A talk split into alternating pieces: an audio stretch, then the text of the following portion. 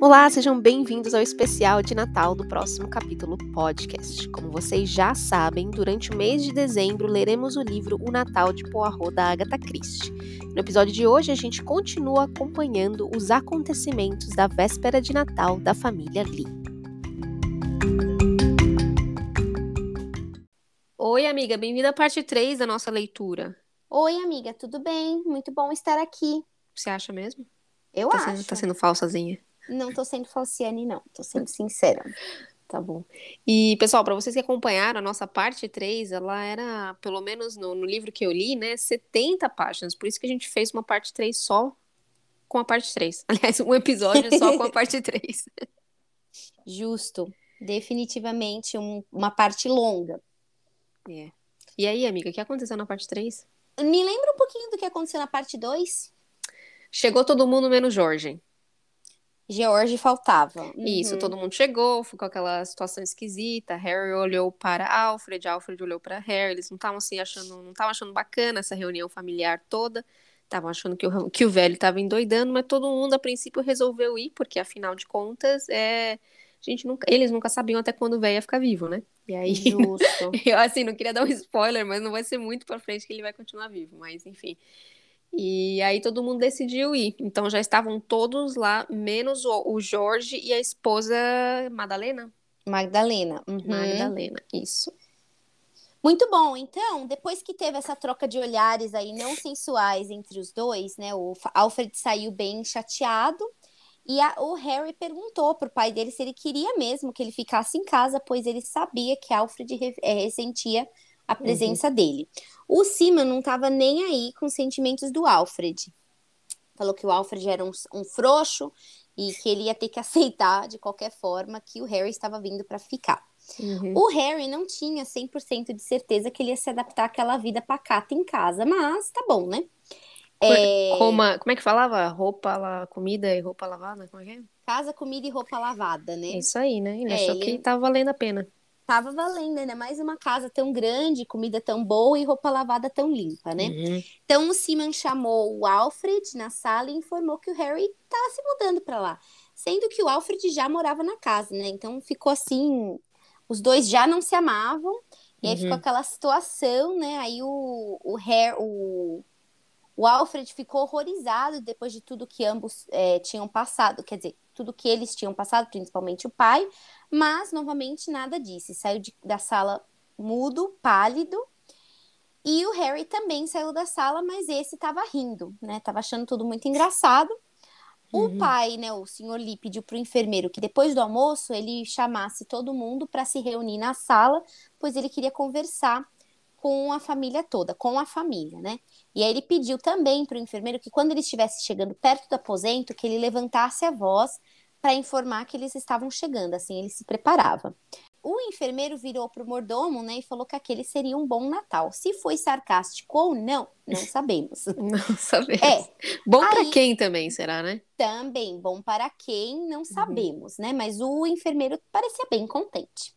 Uhum. Quando todos eles entraram na sala, o Simon estava no telefone, ou fingia estar, não sabemos, e com suposta, supostamente com os advogados do seu testamento. E ele falou que ele queria revisar o testamento, que precisava fazer algumas alterações, desligou e disse para todos eles: Olha, veja só, eu vou revisar tudo, vou revisar as mesadas, porque eu estou gastando muito é, com um bando de idiotas que é, eu trouxe ao mundo. né? Aí ele, é, o Jorge já parecia indignado desde o começo, né? E aí o, o Simon falou assim: olha, você tá ganhando muito com essa mesada aí que eu tô te mandando, vou ter novos gastos, novos custos aqui. Então eu sugiro que você trabalhe aí com a sua esposa para vocês tentarem economizar um pouco de dinheiro. Normalmente as mulheres elas são criativas com as finanças, né? E ele disse que todos os filhos eram inúteis e mandar e depois que ele falou isso, ele falou que a Pilar valia mais do que os homens juntos, os filhos dele, e ele mandou que todo mundo saísse da sala, depois que ele uhum. ficou muito irritado. Festival de lavagem de roupa suja no Nossa, dia, né? E patadas, vamos falar que várias patadas, né? Uhum. Então, a Hilda, que é a esposa do David, ela, ela saiu da sala e ela acabou de voltar, vo, acabou voltando e falou pro, pro velho, né? Você é muito cruel com essas suas piadas todas, né? E ele disse que ele não esperava que ninguém entendesse o, o humor dele e não tinha nada que ela pudesse fazer. E ela disse que temia pelo senhor Lee e saiu da sala. E ele ficou confuso, né, com aquela, com, com, essa mensagem, com essa conversa esquisita com a Hilda, mas não estava nem aí. Ele foi de novo lá para o seu é, co cofre olhar de novo seus diamantes brutos, né? Aí eram 7h45 da noite quando a campainha tocou. E era um, o superintendente da polícia. E o enfermeiro, quando soube que era da polícia, ele pareceu muito preocupado. Ele até derrubou uma xícara no chão. E aí o mordomo, que não entendeu primeiro por que, que ele estava com a xícara na mão e depois por que, que ele ficou tão confuso, ele falou: uhum. não, ele veio aqui para coletar umas doações para um orfanato. E aí o enfermeiro relaxou com essa informação e ele falou: oh, beleza, tô indo, vou ver um filme no cinema. Era o dia de descanso dele de qualquer forma, então ele falou: tá, tchau, tchau. O jantar estava servido. O Tressilian, que é o mordomo, ele estava servindo vinho enquanto ele julgava todas as mulheres e as roupas da mesa, né? E o jantar foi extremamente desconfortável, né? Praticamente era só o Harry falando. O Steven e a Pilar estavam falando entre eles, não estavam muito participando é, da conversa geral. O David estava fora de si, ele até derrubou o vinho. Eu não comentei, mas quando eles estavam lá na lavação de roupa suja, amiga, o, o senhor Lee, ele falou assim que as mulheres tinham que ser criativas, elas poderiam fazer suas próprias roupas, e falou que a esposa dele ela era muito boa na agulha, mas ela era uma mulher muito burra. Isso deixou o David muito irritado, muito irritado mesmo, e aparentemente até a hora do jantar ele seguia irritado, né? Ele até derrubou o vinho. Terminado o jantar, os homens ficaram na sala de jantar e as mulheres foram para uma saleta. O mordomo veio trazer vinho do porto para os homens, né? Quando ele voltou para tirar as xícaras de café das mulheres, só a Lídia estava na sala. Ele escutou o David tocando a Marcha da Morte no piano e ele achou muito fúnebre para um Natal. O cara tá tocando a Marcha da Morte, né? Uhum. Mas tudo bem. Ele voltou para a copa, né, com as xícaras e tudo e com as taças e ele começou a ouvir uns barulhos no andar de cima, seguido, seguido por um grito horroroso. Quando todos chegaram na porta do Simon, é, viram que ela estava trancada. Aí o Harry e o Steven, que eram os mais fortes, começaram a empurrar a porta e eles acabaram arrombando a porta. E a cena era terrível. Tinha sangue para tudo quanto é lado, tinha vaso quebrado, cadeira virada, mesa uhum. revirada, abajur no chão, todos estavam horrorizados. O David falou que os moinhos de Deus movem devagar. E a Lídia falou: quem poderia adivinhar que o velho tinha tanto sangue dentro das veias? Frases esquisitas, né, amiga? Uhum. Muito, muito esquisita. O superintendente tinha voltado na casa. Por que tinha voltado da casa, ninguém entende. Ele já tinha pego a doação, já estava tudo lá, né? Meio novamente esquisito. Mas até aí ele estava lá. Então, aquela coisa, né? Ainda bem que você estava aqui, porque definitivamente teve Precisaremos um do seu Precisaremos serviço. de você. Uhum. O copeiro foi quem abriu a porta, porque estava todo mundo no andar de cima, e ele já logo foi informando da, do crime né? E aí o, o superintendente entrou correndo na sala e ele viu a Pilar pegando alguma coisa do chão. Ele falou, né? Ele pediu para todo mundo se retirar da sala, exceto o senhor Jorge. E antes do pessoal se retirar, ele falou para Pilar devolver o que, qualquer coisa que ela tinha pego no chão. Ela primeiro falou, eu peguei alguma coisa no chão, tipo... Não, não, ali na tá frente de todo comigo? mundo, como assim, né, é. amiga, que tá, discreta. Tá falando comigo, que bizarro, né? Ela deu uma ali de João sem braço, ou Maria sem braço, no caso, e uhum. ela acabou tendo que entregar, porque não teve jeito, né? Você foi a única que pegou alguma coisa, e ela entregou um pedaço de borracha e um pequeno objeto de madeira, e todos se retiraram. Num outro lugar da cidade, o Poirot e o coronel Johnson conversavam na frente de uma lareira.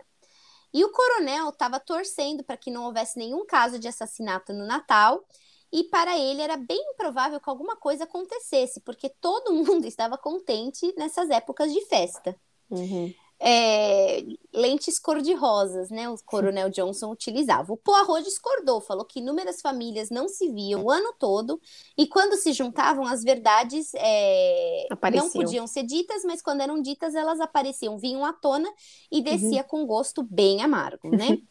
É, e ainda o Poirot falou: se você reprime um comportamento natural, cedo ou tarde, a represa rompe e ocorre um cataclismo. então, uhum. o Poirot já tinha uma visão um pouco mais realista, um pouco mais copo vazio da situação, né?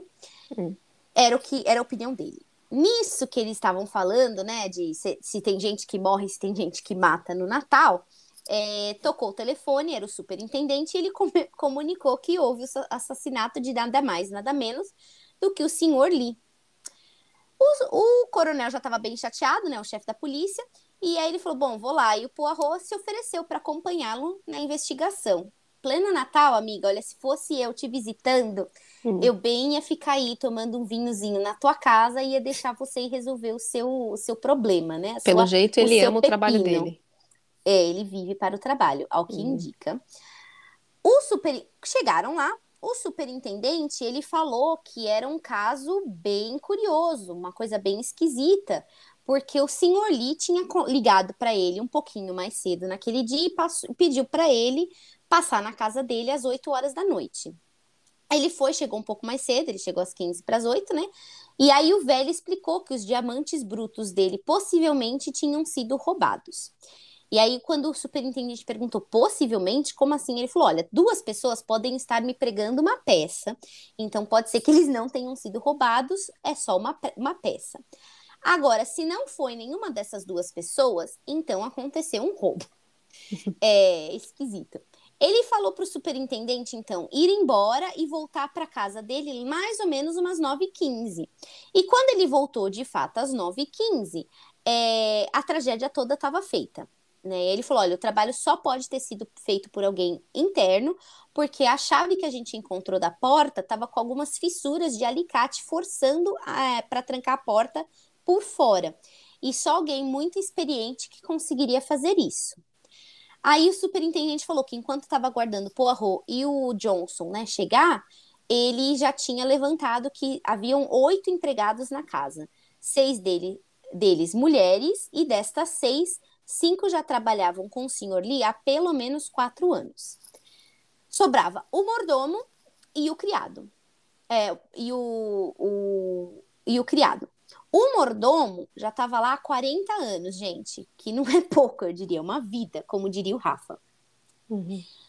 O empregado da cozinha, o copeiro, era local. É, ele, na verdade, era filho do jardineiro e criado ali. Então, muito, muito provavelmente não parecia ser uma pessoa que tinha tanta experiência assim como com assassino de elite, né? E a única pessoa que era nova, propriamente dita, era o criado pessoal, o enfermeiro do Sr. Lee. E ele não estava lá ainda, ele, né? Ele tinha saído para ver um filme e não tinha voltado. Que filme, e... eu pergunto? Que filme, numa noite, de, numa véspera de Natal. Coitado, tá sozinho, né? Provavelmente. Ele tá de férias, né? É o dia de hum. folga hum. dele, cuidando melhor, desse velho chato. no, exato, é melhor ir no cinema do que ficar com o velho chato nas vésperas do Natal. eu ia até, tipo, na, na esquina olhar pra árvore hum. do que ter que ficar ali com esse cara chato. E uhum. a lista do mordomo, os nomes, né? Só para simplesmente a gente encher linguiça aqui, porque são muitos nomes. A gente uhum. tem o senhor e a senhora Alfred Lee, o senhor George Lee, deputado, e sua esposa Madalena, o senhor Harry Lee, a senhora, o senhor e a senhora David Lee, a senhorita Pilar Estravados o, e o senhor Stephen Farr. Esses eram os convidados. E os funcionários eram Edward Tressilian, o mordomo, Walter Champion, uh, o criado da cozinha, Emily Reeves, a cozinheira, Queenie Jones, auxiliar de cozinha, Gladys Pent, chefe das do domésticas, Grace Best, segunda doméstica, Beatriz Moscomb, terceira doméstica, Joan Kent, copeira, e Sidney é, Horbury, o criado uhum. pessoal. Então, assim, lista ali de funcionários pesadas, né? Grande, uhum. bem longa, e uma família também bem grande ali. Enquanto eles estavam na cena do crime, Poirot olhou ao redor do quarto e achou bem curioso que um homem tão pequeno tivesse esguinchado tanto sangue. Parecia quase um ritual de violência, né? Parecia um, um açougue ali, né? Um abatedouro. E, amiga, posso te interromper um segundo? Claro. Vou admitir que a menção disso nesse momento me chamou a atenção enquanto eu estava lendo. Por quê? Por, porque não foi a primeira vez que mencionou. A moça que entrou, nossa, quanto sangue. Aí o, a narração, nossa, quanto sangue, entendeu? Então só queria jogar isso aí para o universo. Eu diria que tem muito sangue. então. Não sei você, mas eu acho que tinha muito sangue. Uhum. O, quando ele falou isso, assim como a Ana notou este comentário, o superintendente também notou isso, porque ele falou que a senhora Alfred Lee tinha dito algo parecido. É, e ele é, citou o que ela falou: quem poderia adivinhar que o velho tinha tanto sangue dentro das veias. E o Poirot achou muito interessante essa frase, porque, na verdade, ele não estava citando a senhora Lídia, ele estava citando Macbeth. E uhum. é, é uma das frases de Lady Macbeth e ele achou isso bem interessante. Para quem não conhece a história de Lady Macbeth, ou de Macbeth, você conhece, amiga? Não. Lady Macbeth, ela ajuda o seu marido, o senhor Macbeth, a matar o rei para ele assumir o trono. Uhum. Então eu achei tudo bem interessante. É uma frase bem infeliz para você falar num, na frente de um assassinato que você vai estar ali supostamente envolvida, né? Uhum. É, supostamente suspeita. não, você vai ser suspeita, né? Envolvida uhum. não. Mas ela, ela não tá tava, envolvida ela no tava, crime. Desculpa, ela estava contando com pessoas como eu que não fazem ideia do que Macabeth disse. Ou Só dizer. confirma o quão educada essa Lídia é, mas será Uhum. que isso daí, o termo em inglês chama-se foreshadowing, como chama em português isso? Prenunciar algo. Uhum. Então, eu não sei se isso daí foi um foreshadowing ou um prenúncio de algo ali na frente, até porque eu ainda não terminei de ler o livro. Uhum. A Ana já leu, mas ela ficou de, prometeu que ela não vai comentar. Vou Então, a gente quietinha. não sabe se isso foi só um comentário infeliz de Dona Lídia ou Uhum. se realmente é um prenúncio de alguma coisa aí a, a acontecer. Um Lembrando que a, a não é premonição, a premissa do livro é que todos ali têm um motivo para matar. Então, né, ela teria um motivo também, se fosse o caso. Claro, com certeza. Bom, eles começaram interrogando o Alfred e a Lídia. Eles Uhum. foram juntos, eu acho que é porque o Alfred estava em estado, estado de choque. E eles confirmaram, olharam a lista que o Trelician, o mordomo, tinha passado, confirmaram que aquela era de fato a lista dos hóspedes e dos funcionários. A Lídia explicou que o Sr. Farr tinha aparecido de maneira bastante inesperada, que por um acaso estava na vizinhança e veio Uhum. visitar o sogro. E quando ele soube, né, quando o sogro soube que ele era filho de um velho amigo e sócio, ele insistiu para que o Sr. Farr passasse o Natal com eles. Uhum. O Poirot perguntou para o Alfred quem estava com ele na sala antes de subirem para o aposento do crime, e o Alfred disse que o Jorge estava lá num primeiro momento, mas ele saiu para fazer um telefonema. O David não estava lá e ele não se lembra quando que o David saiu da sala. E o Steven pediu licença para deixar tanto o Harry quanto o Albert, é, o Albert, quanto o Alfred em, em paz para poderem conversar. É, o Poirot agradeceu o tempo deles e pediu para os demais serem chamados, né? Quando ele estava saindo, o Alfred finalmente reconheceu o Poirot e falou: Ah, eu já sei quem você é, você é um detetive brilhante. Fazendo aí, assim como a Ana mencionou no capítulo passado, né? No episódio passado, que tinha um marketing, né, de lançar livros de Natal no Natal, é, Uhum. tá aí ela promovendo o detetive Poirot e todas as outras obras que ela escreveu sobre o Poirot, que é um dos personagens, se não o personagem mais famoso de Agatha Christie, né? É, e ele falou: Conheço você, você é cara bom pra caramba. É, não poupe esforços em encontrar quem matou meu pai, porque eu vou vingar a morte dele. É, e o Poirot, né, ele falou: Foi horrível o que eles fizeram com meu pai. E o Poirot começou a proferir a frase da Macbeth, né? Falando da Lady Macbeth, né? É incrível a quantidade de sangue. Quando a, Lu- a Lídia falou: Por favor, para não fala isso. é, ele viu que nos olhos dela guardavam um segredos, seus próprios segredos, e eles não eram hesitantes. Então ela foi assim, bem cheia de certeza. Quando o Jorge entrou, o Jorge entrou sozinho e ele falou que ele achava que era um lunático que tinha entrado na casa para matar o pai, mas ele também não tinha explicação nenhuma de por onde entrou, como saiu, como de onde feito. veio, onde habitam. Não, ele não assiste Globo, como chama esse programa Repórter, aí? Da, é, Globo Repórter. E ele só chegou com essa conclusão louca, querendo tirar o dele da reta, mas também sem dar nenhuma explicação, né? Quando perguntaram para o Jorge se ele sabia que os diamantes tinham sido roubados, o queixo dele caiu. Ele não entendia nada, né? Não estava nem sabendo de nada. Então ele saiu de lá sem passar muitas informações. Ele só falou que ele realmente ele estava fazendo um estava dando um telefonema. Uhum. Ele é deputado, estava ligando lá para o condado dele. Às vésperas ele... do Natal, nada suspeito nada suspeito no meio da noite ligando para lá, né? Mas uhum. parece que todo mundo gosta mesmo de trabalhar, viu, amiga? tá. O Harry entrou e de pronto ele já falou: Olha, eu já vou falar todos os meus podres, porque vocês já vão cavocar, não quero nenhuma surpresa. Eu sou filho pródigo, eu saí daqui 20 anos atrás, eu fui, curti muito minha vida e eu voltei porque meu pai mandou uma carta, pediu para eu voltar. Eu já estava meio cansado de viver aí às custas do dinheiro do meu pai na rua, então achei melhor viver às custas do dinheiro do meu pai aqui em casa, com casa, uhum. comida e roupa lavada, como Ana muito bem colocou. E ele falou: já vou colocar tudo isso à tona. Ele falou: olha, eu de fato estava mesmo na, na sala de jantar batendo boca com o Alfred. E ele falou: olha, meu pai, ele tinha. Eu, eu, e tudo começou porque o meu pai chamou a gente para uma reunião de família antes do jantar. E ele falou que ele, é, e ele falou com os advogados na nossa frente e sugeriu a mudança do testamento, que muito provavelmente vai me beneficiar e beneficiar Pilar, porque nós somos mais recentes, né? Um de volta na vida da do velho, né? E outra entrando assim de sopetão, né? Então, ele falou que ele não sabia dos planos, porque o, o, pai não tinha falado nada, mas que certamente qualquer mudança que fosse feita no testamento iria afetar a parte do Alfred, né? Então foi isso que foi dito, ele não tinha mais nada para falar, ele saiu de lá e a próxima, a seguinte a entrar foi a Madalena, a, Ma a Madalena, né, que é a, a esposa do George, mais nova. Eu não sei por que, que eles não foram interrogados juntos.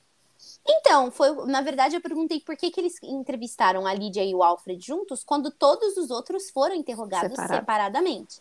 Eu uhum. acho que é porque o Alfred estava realmente em choque. Ou, novamente, pode ser o prenúncio de algo, né? Uhum. É, ou foreshadowing. A Madalena foi a seguinte a entrar e todo mundo, é, os três homens que estavam na sala, eles admiraram que ela realmente era muito bonita, né? E o Poirot, ele notou que ela, apesar de bonita, ela tinha olhos muito duros. Enigmático, é... Poirot, como sempre. Sempre.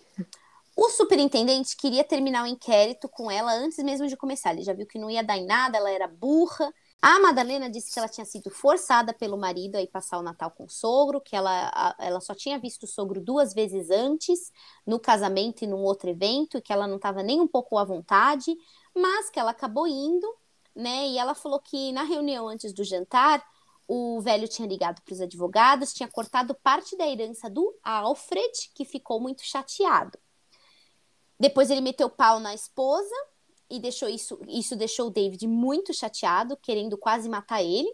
Ela meio que deu a entender que o George estava ok, estava tranquilo, porque nada foi dito com relação nem à herança dele, nem nada. Então ela falou que eles estavam tranquilos, suaves na nave, né? Então, assim, ela mudou ali bastante a história. De fato, o Alfred ficou incomodado, de fato, o David ficou bem chateado com o comentário que o pai fez da esposa, né, da, da falecida esposa, mas o Jorge não estava tranquilaço, né, até porque uhum. ele ia receber um belo corte na mesada dele. E ela comentou que no momento do crime, ela também estava, ela estava fazendo uma ligação, também ligando lá para o condado onde ela e George moravam. E quando perguntaram para ela se ela sabia que os diamantes haviam sido roubados, ela nem sabia que havia diamantes, mas ela se parece, ela pareceu extremamente interessada neles, né? Então, uma mulher gananciosa, um pouco ali até o momento tá parecendo bem destiladora de um veneno, mas meio que para livrar o dela, né? Lembrando que no capítulo passado ela estava bem preocupada com a questão toda. Parece que ela tem algumas contas aí pendentes, né, amiga? Então não sabemos, uhum. como você mesma disse, todo mundo aí com uma, uma justificativa e um motivo para matar o senhor odioso Simon, né? Quando ela saiu da, da sala, os três eles confabularam que dificilmente Simon não teria cortado alguma coisa de George e Madalena. É, e ela foi muito esperta em esconder essa informação. E eles notaram que tanto ela quanto o marido estavam fazendo ligações e só tinham um telefone. Naquela época, né, dos anos 40, né, Ana? 38, 40, uhum. É, telefone era, um, caríssimo, você pagava por linha, né, e não precisava ter tudo isso porque não era todo mundo que tinha telefone desse jeito, né? Então, a informação não batia. Poirot concluiu que Simon se divertia brincando com a cobiça e a ganância da natureza humana e isso justifica a forma cruel como ele morreu. Então ele meio que sugere, né? Ele meio que indica que você, aqui se faz, aqui se paga, né? E é da forma que você faz, é a forma que você acaba pagando. David foi o seguinte a entrar, né, o próximo a entrar, e, e quando ele foi questionado sobre a reunião da família às seis da tarde, ele disse que foi algo informal, não foi exatamente uma reunião familiar. Eles subiram lá para falar com o pai. O pai parecia estar de mau humor e quis desabafar seu rancor sobre eles. O que realmente me pareceu o caso, né? Que ele quis criar uma situação toda. Ele disse que Pilar valia mais que os dois, que dois filhos juntos e esperava que de algum, em algum lugar do mundo ele tivesse filhos melhores, mesmo que ilegítimos. Pesado, né? O superintendente perguntou se o pai tinha falado alguma coisa em específica, em específica com, com relação ao Jorge, e o David disse que sim, que a mesada dele ia ser cortada, o que causou muito estresse no irmão. O pai ainda sugeriu que ele pedisse ajuda à esposa, Madalena, e insinuou algo dela já ter vivido com um oficial da Marinha. Era o pai da menina, mas do jeito que ele insinuou, parecia algo meio vulgar, meio dúbio, como se ela tivesse tido um caso, uma coisa meio esquisita. E ele falou que a Madalena também ficou muito incomodada, ficou vermelha de raiva quando isso foi mencionado, mas o David falou, até entendo, né? Ele sugeriu que ela estava tendo um caso, cortou, tá querendo cortar o dinheiro, né? Então, ele falou que, que super incompreensível o, a chateação dos dois. Ele explicou que depois do jantar, né, que já estava um lixo, né, aquela, aquela situação fúnebre, ele saiu da, da sala de jantar e ele foi para a sala de piano e começou a tocar e a esposa dele, a Hilda, também estava com ele. Foi quando eles ouviram os barulhos e eles subiram com os demais. Ele disse que o pai era odioso e odiado, mas que não conseguia colocar um nome em quem poderia ter feito isso. Na sequência, foi Hilda, sua esposa, que entrou e ela confirmou que também estava na sala do de, de, piano escutando o marido tocar o, tocar o piano e ela disse que eles só tinham vindo por passar o Natal ali por pedido dela, porque ela tinha interpretado a carta do pai como uma intenção de unir a família. Mas quando eles chegaram lá, ela concluiu que foi uma má interpretação, pois ele não queria promover a paz, e sim instigar a, a discórdia. Com que objetivo, eu fico pensando, né? Com que objetivo não sabemos ainda, mas ele parecia assim estar tá jogando um jogo de xadrez macabro, né? Uhum. O Poirot perguntou a opinião da Hilda com relação à ligação dos advogados naquela tarde. E ela disse que certamente ele tinha interesse em atualizar o testamento porque ele tinha, ele queria deixar alguma boa quantia para Pilar. Aí ela falou que a Pilar era uma menina muito agradável e parecia que todo mundo estava contente em tê-la em casa, né? Que ela é realmente um sangue novo e ela, por, por ter esse meio sangue espanhol, aí ela também trazia vida para aquela casa morta, né? É, ela ter, é, o, o, Simon terminou a ligação e avisou para o Jorge que ele ia cortar a mesada dele, sugeriu que a Madalena fizesse as suas próprias roupas, falou que a esposa era boa de agulha, mas fraca de cérebro. Isso deixou seu marido chateado, porque ele era muito é, fiel né, à sua mãe. E depois disso, o Simon insultou todos os filhos e certamente ele estava muito chateado e irado pelo fato de ele não ter netos homens. Ou seja, ninguém ia poder passar o sobrenome Lee adiante. A Hilda sentia, a Hilda sentia que isso incomodava ele já tinha muito tempo. E de um minuto para o outro, ele não conseguiu mais conter a ira dele, se lançou contra todos os filhos, dizendo que ele era, eles eram um bando de velhotas sem filhos, né? Um bando de velhotas inúteis. A Hilda falou que sentiu pena do, do senhor Lee naquele momento, porque ela entendeu que o orgulho dele estava ferido. Eu acho essa Hilda até o momento bem sensata, né? É... De todas ali, talvez a que tenha menos motivo para matá-lo, mas ela, eu acho que ela também acobertaria o marido. Sim, mas né? eu não entendo a pena.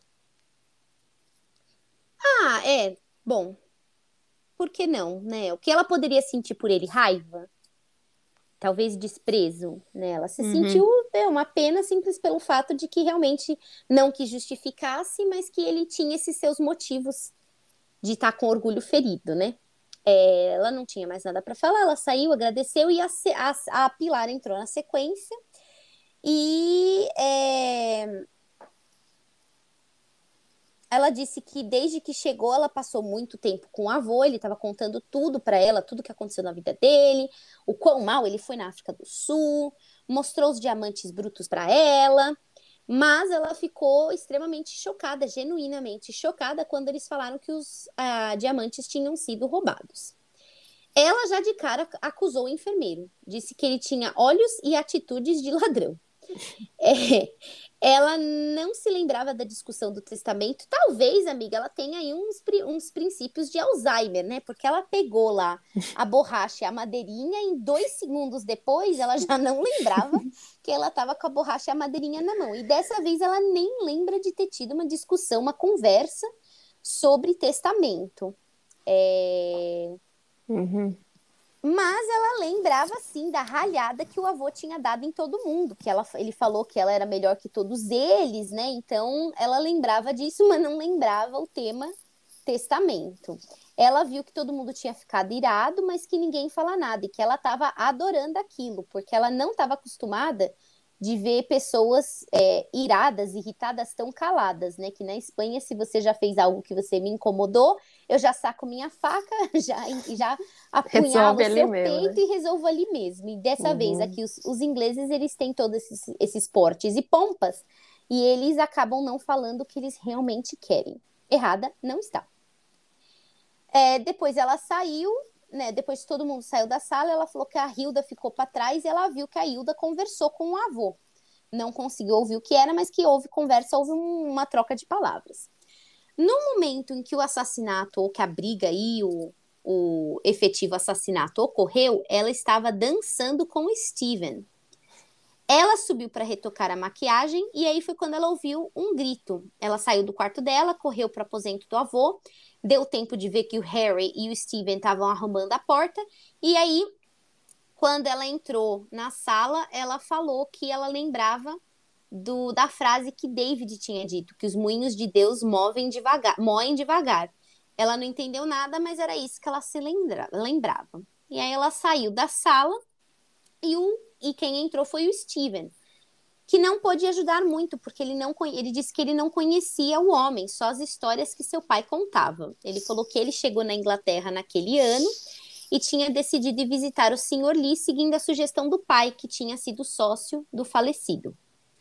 O pai do Steven dizia que quando dois homens passavam pelo que os dois passaram, não se esqueceriam jamais um do outro. Então ele falou: Bom, vamos ver se é isso mesmo eu vou lá. E ele foi muito bem recebido, muito bem acolhido pelo senhor Lee e lá ficou. Ele não participou da reunião em família aí que teve toda essa rasgação. E depois do jantar, ele saiu para o salão do baile, onde ele colocou música para tocar e dançou com Pilar. Uhum. Quando ele ouviu o barulho no quarto, ele subiu com o Harry e eles arrombaram a porta. E foi isso que ele tinha de informação. Aí o Poirot falou: olha, você pode não ter informação sobre a noite, mas você pode passar um pouco aqui o, o caráter, né? Do senhor Lee. Afinal, você tem tantas histórias aí do seu pai. O Steven disse que ele não era o membro mais virtuoso da sociedade, porém era charmoso e muito generoso. Bebia um pouco, mas nunca exageradamente. Era atraente com as mulheres e tinha senso de humor. Nunca se esquecia de nada Aliás, ele esperou anos para se vingar de alguém que o passou a perna. Novamente, não sabemos quem, este, quem é esse alguém, né, amiga? Sem contar também que não foi bem curiosidade que trouxe o Steven lá, ou pelo menos quando ele descobriu que a Pilar estava indo para a casa do Lee, ele ficou bem nauseado, bem enojado, né? Mas tudo bem, ele contou aí uma, uma, é, uma versão, aí uma, um resumo né, da, das qualidades e defeitos aí do Sr. Lee. O Poirot perguntou se não tinha ninguém na África do Sul querendo se vingar do velho que talvez tivesse sugerido que Steven fosse fazê-lo uma visita. O Steven não soube responder e ainda perguntou se ele estava acusando o Steven de, de ser o responsável. E o Poirot falou: não, não é, não foi minha intenção, só estou tentando coletar aí um pouco de fatos, né? Quando ele, ele foi liberado, ele saiu tranquilamente da sala. Aí os três continuaram conversando e o superintendente disse que já tinha as impressões digitais do Steven, ele ia verificar telefonemas feitos naquela noite, investigar o enfermeiro, confirmar as posições financeiras de todos os suspeitos. Ele estava assim, tinha uma lista bem grande. Aparentemente, o mocinho não ia passar um Natal tranquilo, né, amiga? Uhum. O Poirot disse que ele ia é, conversar um pouco mais com os suspeitos, se estivesse ok com eles, né, com, com o superintendente e o chefe de polícia, porque ele tinha a intenção de separar as mentiras inofensivas das cruciais, né? Ele até menciona separar o joio do trigo.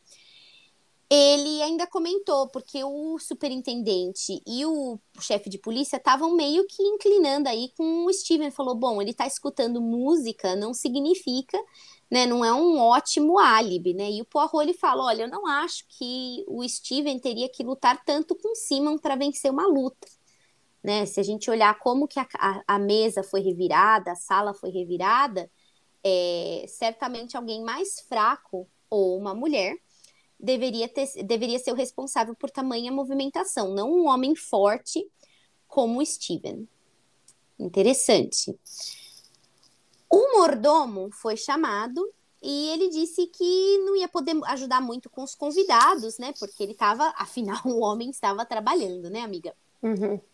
Ele confirmou que alguém usou o telefone, porque quando o telefone era tirado do gancho, uma sineta na cozinha tocava. E ele lembra de ter escutado a sineta, mas ele não, não escutou a conversa e também não sabia quem exatamente que tinha feito a ligação. Ele também ouviu de fato David tocando piano, porque ele até pensou, achou estranho que o rapaz estava tocando a marcha da morte, né? Ele disse que quando ele foi pegar a xícara, as xícaras de café, ele viu a senhora Lídia na janela, olhando lá para fora, pensativa. E aí ele lembrou, quando ele falou das xícaras, ele lembrou que o Horbury, né, o, o enfermeiro, ele tinha quebrado uma xícara um pouco mais cedo, quando ele soube que a polícia estava na porta. Mas que pareceu relaxar quando ele entendeu que, que a polícia, que o superintendente estava lá, na realidade, é para coletar doações.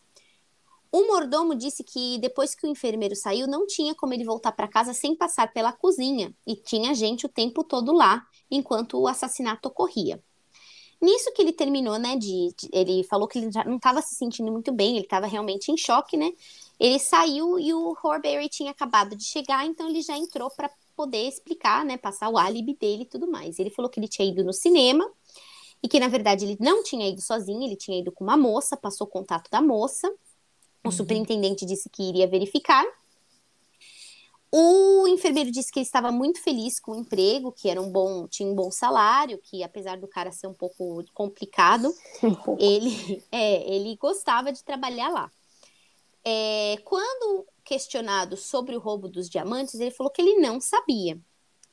Aí o chefe da polícia pediu para ele contar como tinha sido a rotina do dia. Ele falou que não foi nada fora do normal, que ele tinha servido o almoço do, do senhor Lee, que ele pediu para chamar as, a, os familiares, que ele fez tudo de acordo com isso. E um pouquinho antes dele sair para o cinema, ele tinha subido para se verificar que o senhor Lee estava bem e ele entrou na, na, na, no, no aposento do Sr. Lee quando o Harry tinha saído de lá. E parecia bem contente, porque ele saiu rindo. O que nos leva a crer, não, o que nos leva a crer, não, isso nos leva a, a pensar que o Harry escondeu, porque ele falou que ele não tinha visto o pai, é, ele não tinha falado com o pai é, sozinho, né, em, em, na privacidade. Poirot perguntou se antes de Harry ele tinha conversado com mais alguém. E o enfermeiro disse que antes de falar com Harry, o Sr. Lee tinha falado com o Sr. Alfred. Uhum. O Poirot perguntou então se, quando ele falou com o Alfred, tinha sido depois do Simon descobrir o roubo dos diamantes. E o enfermeiro confirmou que sim. Aí o Poirot pegou o cara na mentira, né? Porque ele tinha acabado de falar que ele não sabia do roubo. Então, como ele sabia que os diamantes desapareceram? E aí o, o, enfermeiro não teve jeito senão falar, olha, na verdade o que aconteceu é que eu acabei escutando uma conversa do senhor Lee no telefone, falando com alguém sobre o roubo. E o superintendente falou, é, esse alguém sou eu, é, ele estava realmente falando comigo, E eles falaram: bom, não tem mais nada para falar com você, você está liberado por hora. Eles não gostaram do Horbury, né? Eles, aliás, trataram ele bem secamente. E eu não achei que ele foi tão pior quanto, por exemplo, a Madalena, amiga. Então eu achei Uhum. que foi meio assim, sei lá, meio que por classe ali, casta, sabe? Só porque o cara é um funcionário homem, eles acharam já que ele era um bandido, né? Não estou desabonando nem tirando a suspeita dele, mas achei que eles foram bem grossos e agressivos com o Horbury. Isso, e também para lembrar que, independente da classe social ou gênero, né, eles estão investigando, então isso não deveria ser levado em conta, né? É, eles precisariam ser um pouquinho mais neutros, né? Antes de ir embora, eles passaram novamente pelo aposento, passaram novamente pelo cofre, né? Meio que nas expectativas do, dos diamantes voltarem lá pro, pro cofre, ressurgirem do nada.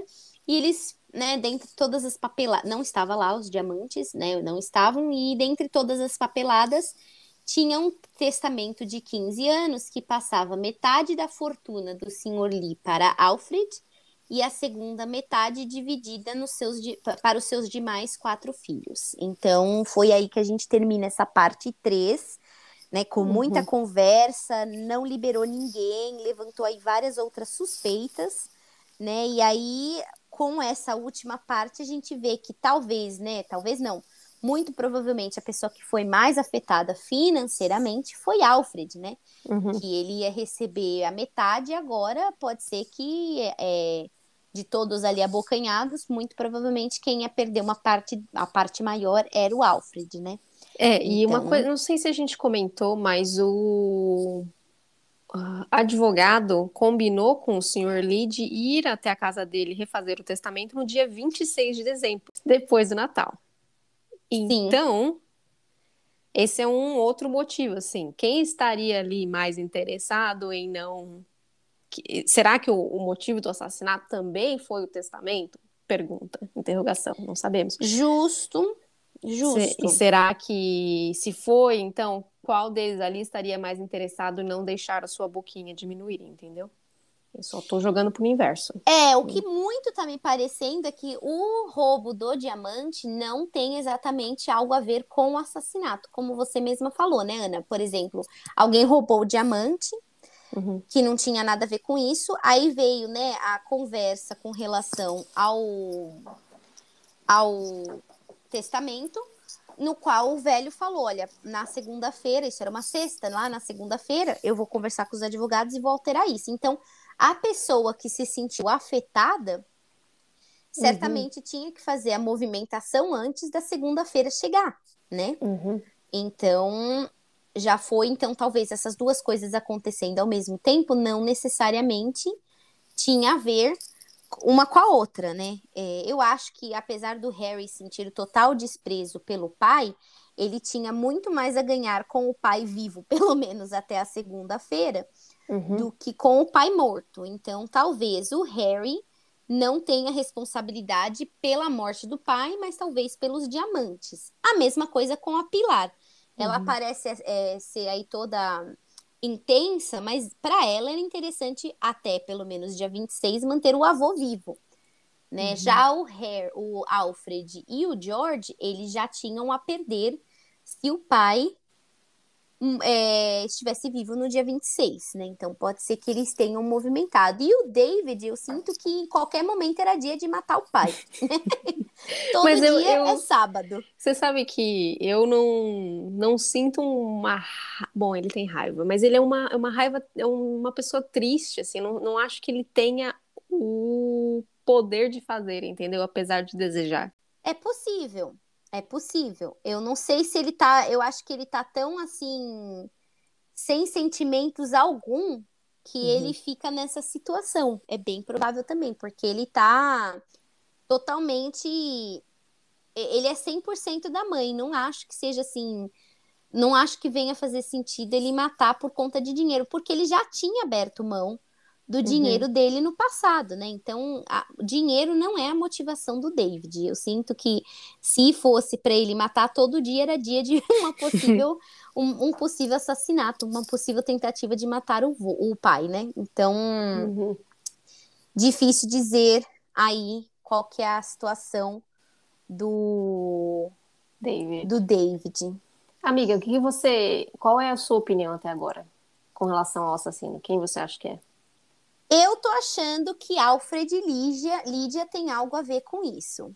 Uhum. Se eu for chutar em alguém, eu chutaria nos dois com a morte. Porque eles tinham mais a perder, ela definitivamente não não gostava do vô, né, do, do, do, do sogro, mas ela respeitava muito, respeita muito o marido. Então eu diria que do assassinato, Lídia e Alfred, muito embora Alfred estava discutindo com Harry, então talvez tenha sido Lídia. Uhum. E do roubo, eu acho que é o enfermeiro, que não uhum. tem nada a ver com assassinato. Com assassinato. Agora, o Steven, amiga, também é possível é, os dois, na realidade. Ele é a carta que talvez confirmaria aí os dois, né? Porque uhum. É, eu tenho pelas histórias aí que talvez a pessoa que o senhor Lee se vingou foi o pai do Steven. Do Steven. Uhum. E você, amiga? Bom, você não pode falar porque você já leu, né? Eu já li e eu não posso nem falar, porque, gente, eu tinha assistido um filme que eu achava que era exatamente esse livro. E aí eu achava, eu já tinha desde o começo eu já estava achando motivos para acreditar numa pessoa. Então eu nem consegui aproveitar o livro assim, no sentido de, ah, acho que vou descobrir quem é, porque eu já achava que eu sabia. E no fim não era. Então não vou falar nada, deixa para lá. Eu prefiro acompanhar a sua evolução aí no seu, na sua investigação. Então você nem conseguiu pensar, amiga, quem que poderia ter sido, porque você já estava ciente que era o filme? eu tinha 100% Puts. de certeza.